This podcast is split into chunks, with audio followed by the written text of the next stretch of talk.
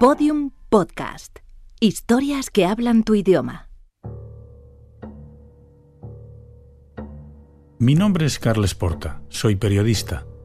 He estado dos años investigando la historia que van a escuchar. Es una historia de abusos, de víctimas y verdugos muy sutiles, de padres e hijos. Estoy hablando del caso de pederastia mejor documentado de España y seguramente del mundo. Más adelante sabrán por qué. Hay una sentencia, pero también muchas dudas sin despejar. Una especialmente. ¿Cómo fue posible que se repitiese el crimen durante 17 años sin que nadie detectase nada? Me costó mucho entrar en el caso porque al principio, como a muchas personas, todo aquello me asqueaba. Los asesinos despiertan un cierto interés, los pederastas en cambio provocan repulsión. Aunque hay quien ve amor detrás de estas historias, una cierta clase de amor. De esto también hablaremos. ¿Por qué investigué este caso si me provocaba tanto rechazo? Porque las circunstancias me atraparon. Me gusta correr. De vez en cuando salgo a hacer deporte con un amigo policía. Héctor es un hombretón de 42 años en gran forma física. A mí me cuesta mucho seguirle. Y cosas de la vida, él fue quien investigó el caso.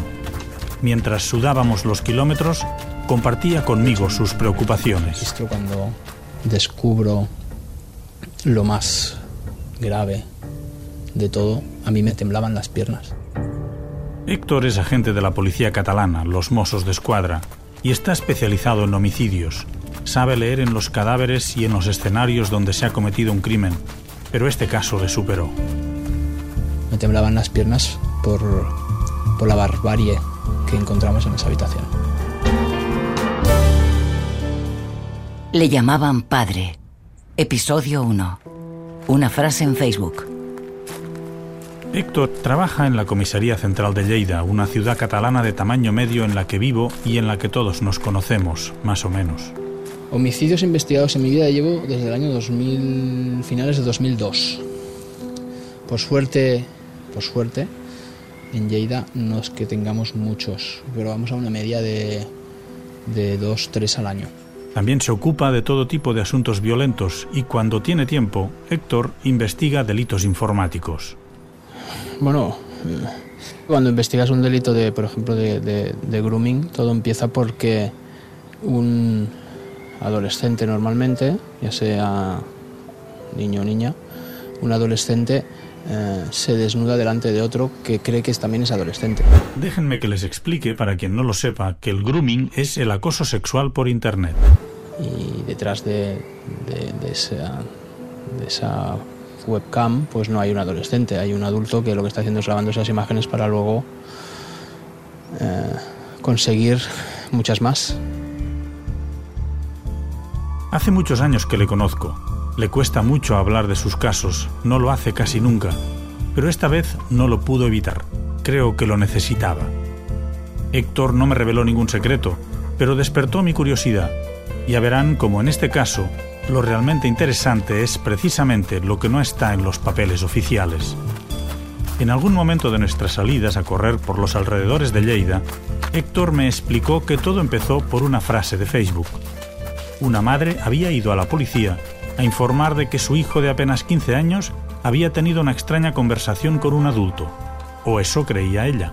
Eh, leemos bien la- su declaración y se nos, plantea, se nos plantean algunas dudas. Es una cosa, dudas que nuestra experiencia en delitos informáticos nos, nos hace pensar que hay algo aquí que no funciona, que no, está, que no es correcto. Y el hecho de que una persona sea mayor de edad o no, eh, pregunte a un menor si se quiere hacer fotos eh, insinuantes o eróticas, pues es algo extraño. Fotos eh, insinuantes. Esa frase en Facebook, fotos eróticas o insinuantes, es lo que llamó la atención del policía. Al día siguiente de leer la denuncia, él y un compañero se fueron a hablar con la madre denunciante y su hijo de 15 años que viven en Les Borges Blanques, una pequeña capital de comarca de 7.000 habitantes conocida por el aceite de oliva. Claro, nosotros como grupo de investigación o unidad de investigación, eh, esa- esas diligencias a veces te aportan muchas cosas como a veces no te aportan nada. Héctor siempre se lamenta de que en Lleida son pocos policías y tienen que investigar muchos casos. Por eso aquel día Mientras viajaban desde la central hasta la comisaría de Les Borges Blanques, tenían miedo de perder toda la mañana. Bueno, una vez en la comisaría de las Borges Blanques eh, hablamos con, con el menor, con sus padres y con la testigo, que es otra chica, y con los padres también de esta chica. Hablaban en una sala muy pequeña, en la que habitualmente solo hay una mesa y dos sillas. En esta ocasión hay ocho personas y casi no caben, y en el alboroto cuesta entenderse. Eh, nos explican que la petición de fotografías se realiza primero de forma personal por un tal Christian, mayor de edad. La conversación entre Christian, que entonces tenía 21 años, y los dos menores tuvo lugar el 1 de mayo de 2013 por la tarde. Eh, en un campo de fútbol sala del pueblo. Christian eh, les dice que tiene su padrastro, les hace, le hace books de fotografía y que él tiene un book de fotografía porque dice que que puede ser modelo, etc. Entonces le pregunta a la chica si quiere también que su padrastro le haga fotografías desnuda y ella se niega rotundamente y dice no hace de nadie fotografías desnuda. Y el chico, en cambio, mm, no le dice que no. Y entonces se, se, comparten el perfil de Facebook para hacerse amigos los dos en Facebook y así lo hacen.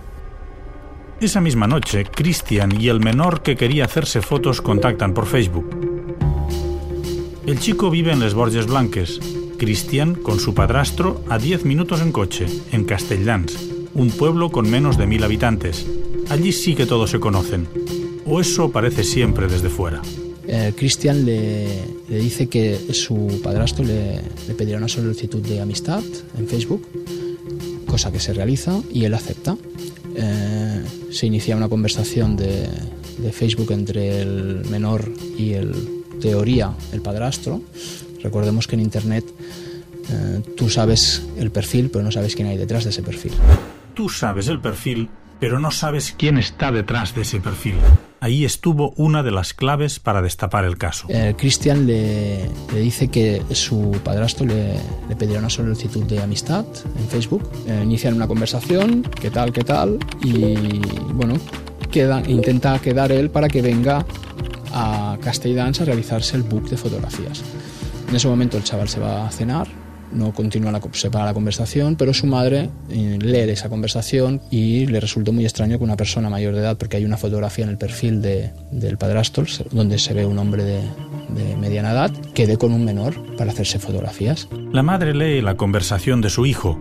Sospecha que está chateando con un adulto porque en el perfil hay una fotografía de un hombre de unos 50 años hablan de fotos y ella sabe que su hijo siempre se retrata semidesnudo para lucir cuerpo. Entonces la madre se hace pasar por el menor, continúa la conversación, se hace pasar por el menor y le, pregunta qué tipo de fotografías quiere, donde el padrastro responde que, que, que, sí, que podrían ser fotografías eróticas o insinuantes. Esta frase es la que detona que se presente al día siguiente a comisaría a informar de estos hechos.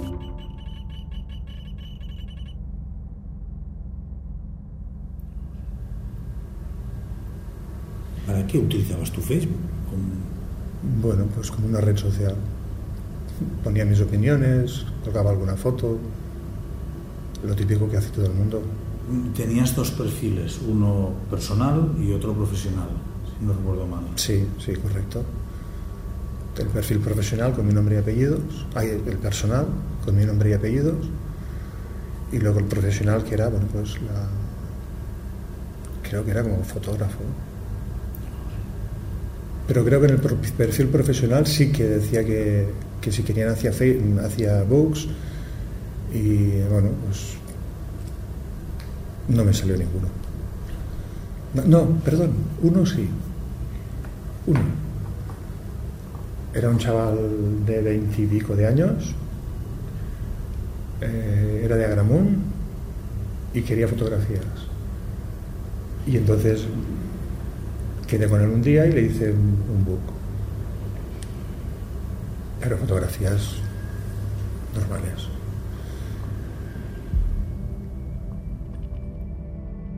Quien habla es el tutor, el padre de acogida de Cristian, el padrastro. Es un hombre de 50 años que a pesar de ser alto y corpulento busca la discreción. En ese momento, cuando empezó la investigación en mayo del 2013, intentaba abrir un negocio de fotografía en su casa de Castelldans. La fotografía me ha gustado, pues, bueno, yo recuerdo que mi abuelo ya hizo de fotógrafo, mi padre también a ratos hacía de fotógrafo, y entonces a mí también me picó la, la vena. Cuando me quedé sin trabajo aquí en Lérida, me compré una cámara, empecé a hacer fotografías y me fui a ver a un fotógrafo para, por si me daba trabajo. Y empecé a trabajar de fotógrafo y él me acabó de enseñar, bueno, no me acabó, empezó y acabó de enseñarme, me enseñó todo lo que sé de fotografía y trabajé para él unos años. Me gusta la fotografía. Acaban de conocer a David Donet y como habrán podido suponer será muy importante en este relato. Nosotros en ese momento no sabemos quién hay detrás del perfil de Facebook de David Donet. Entonces, no podemos decir que David Donet ha pedido esas fotografías a ese menor o que, que la conversación es de él. También podía estar detrás el Cristian. En esa fase del caso, Héctor aún no estaba preocupado porque podía tratarse de una chiquillada. No lo estaba nadie excepto la madre protectora. Bueno, de hecho, la madre ya se sentía satisfecha por haber sido atendida por unos policías llegados desde la capital y sobre todo por haber visto a su hijo con cara descarmentado. Tampoco estaba preocupada Monse Juvanteny, una mujer que también será fundamental en esta historia y que conoció muy bien y muy de cerca a David Donet. Cuando yo lo conocí, me pareció una persona súper educada, súper correcta. Cuando yo le pregunté cómo hacía con los niños, me dio respuestas muy válidas, o sea, cómo hacía cuando se portaban mal, él no hablaba de castigo, porque yo siempre digo que el castigo es poco recurso del educador. Siempre lo pienso, ¿no? Y de los padres, poco recurso. Entonces él me hablaba de diálogo, de hacerles reflexionar, de hacerles. Y a mí mm, me dio la sensación que, que hacía de muy bien su papel de padre. Monse Juvanteny estaba en Barcelona lejos del pueblo de Lleida en el que un policía escuchaba una denuncia contra David Donet o contra alguien que se hacía pasar por él.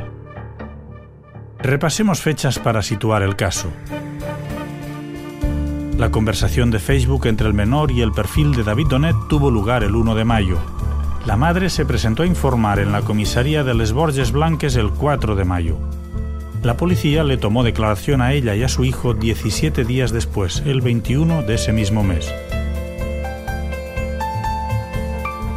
Tras escucharles, de regreso a la comisaría central de Lleida, los mozos deciden tomarse el caso en serio.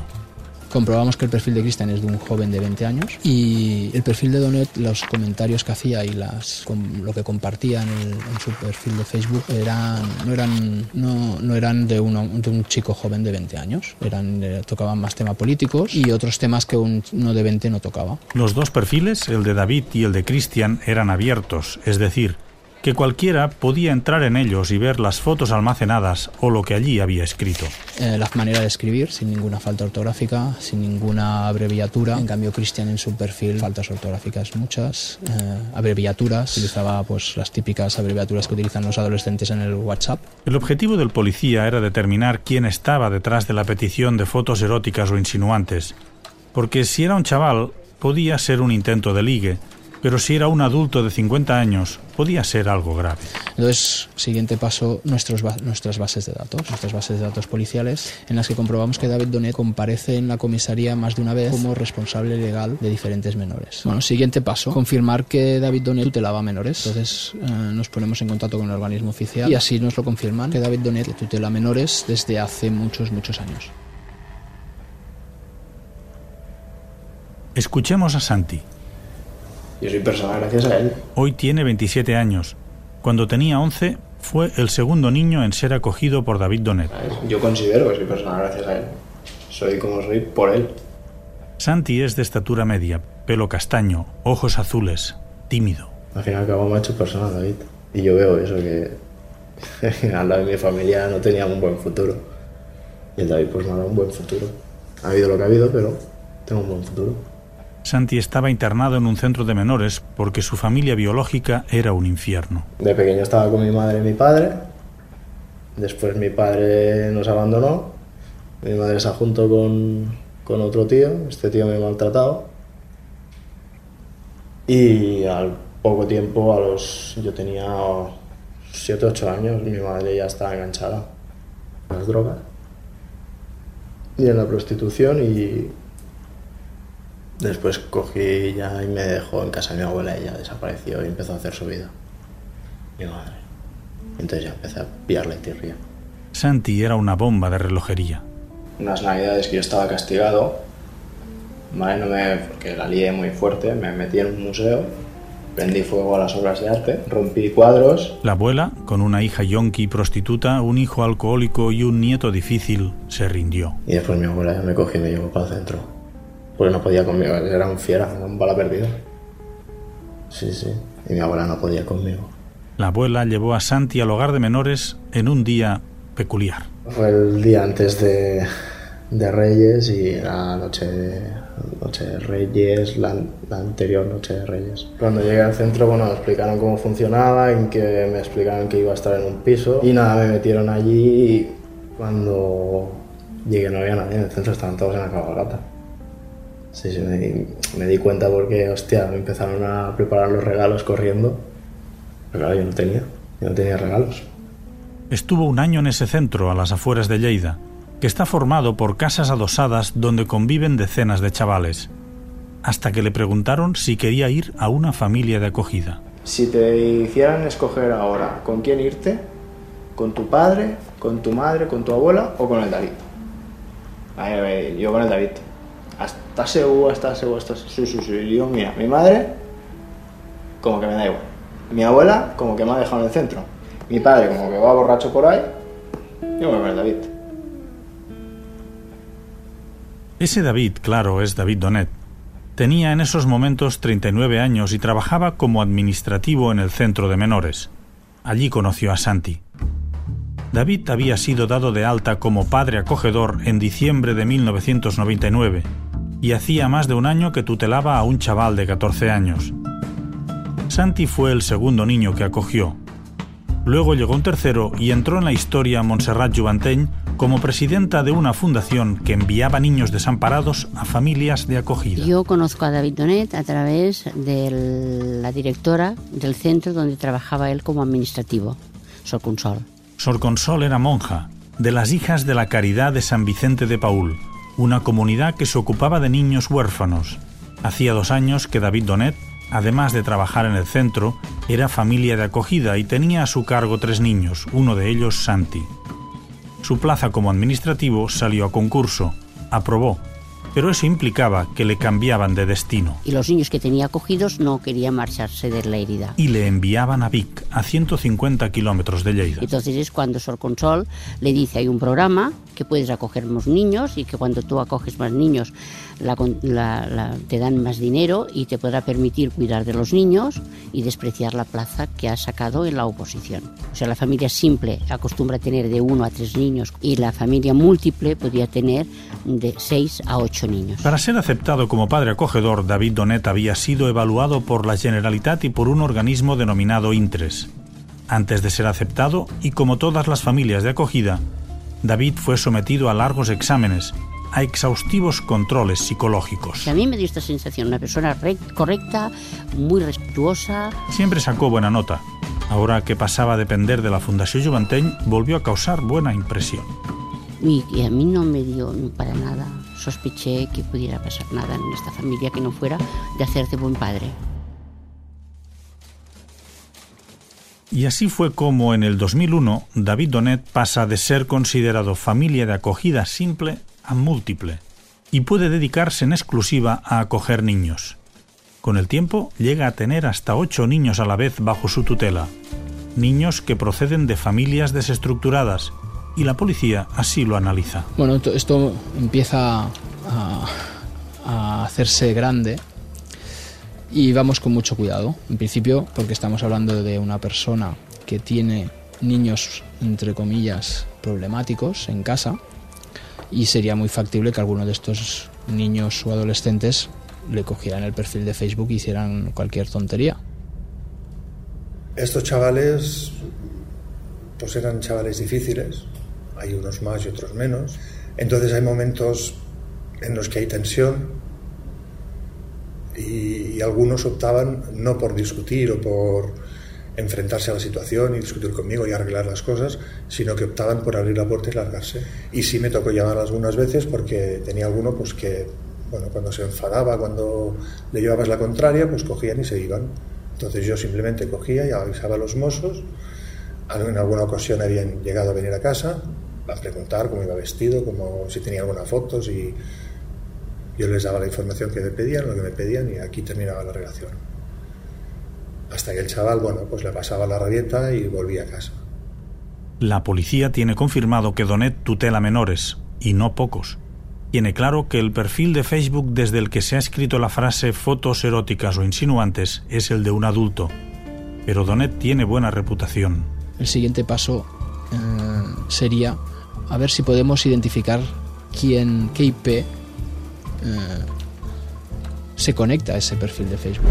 IP significa Internet Protocol y es como el domicilio virtual, la matrícula de cada ordenador. Pero no nos serviría de mucho, dado que Christian y David Donet comparten el domicilio. Entonces la IP de Christian y la IP de David Donet sería la misma. La policía podía pedir la IP a Facebook, pero tarda meses en contestar. Además, Donet y Christian estaban todo el día en casa, mezclaban sus horarios. Incluso podrían estar utilizando el mismo ordenador. La manera de escribir convence al policía Héctor de que se trata de un adulto, pero no de 21 años.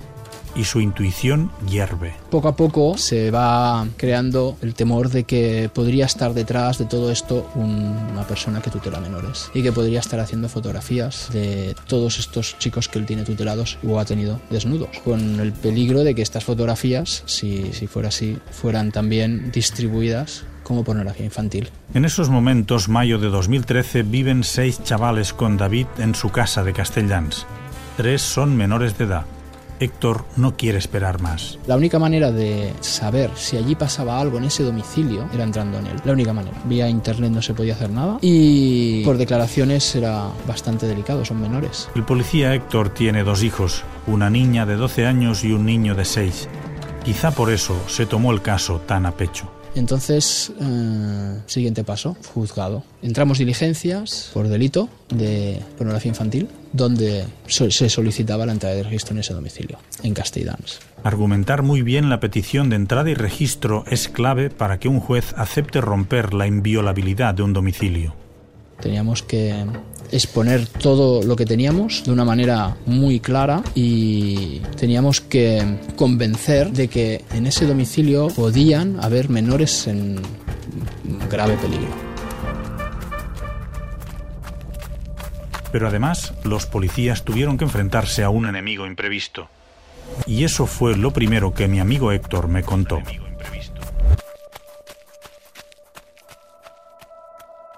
Le llamaban padre. En el próximo episodio sabremos cuál fue el adversario imprevisto al que se enfrentaron los investigadores y qué estrategias tuvieron que poner en marcha para averiguar qué estaba pasando de verdad en la casa de Castelldans.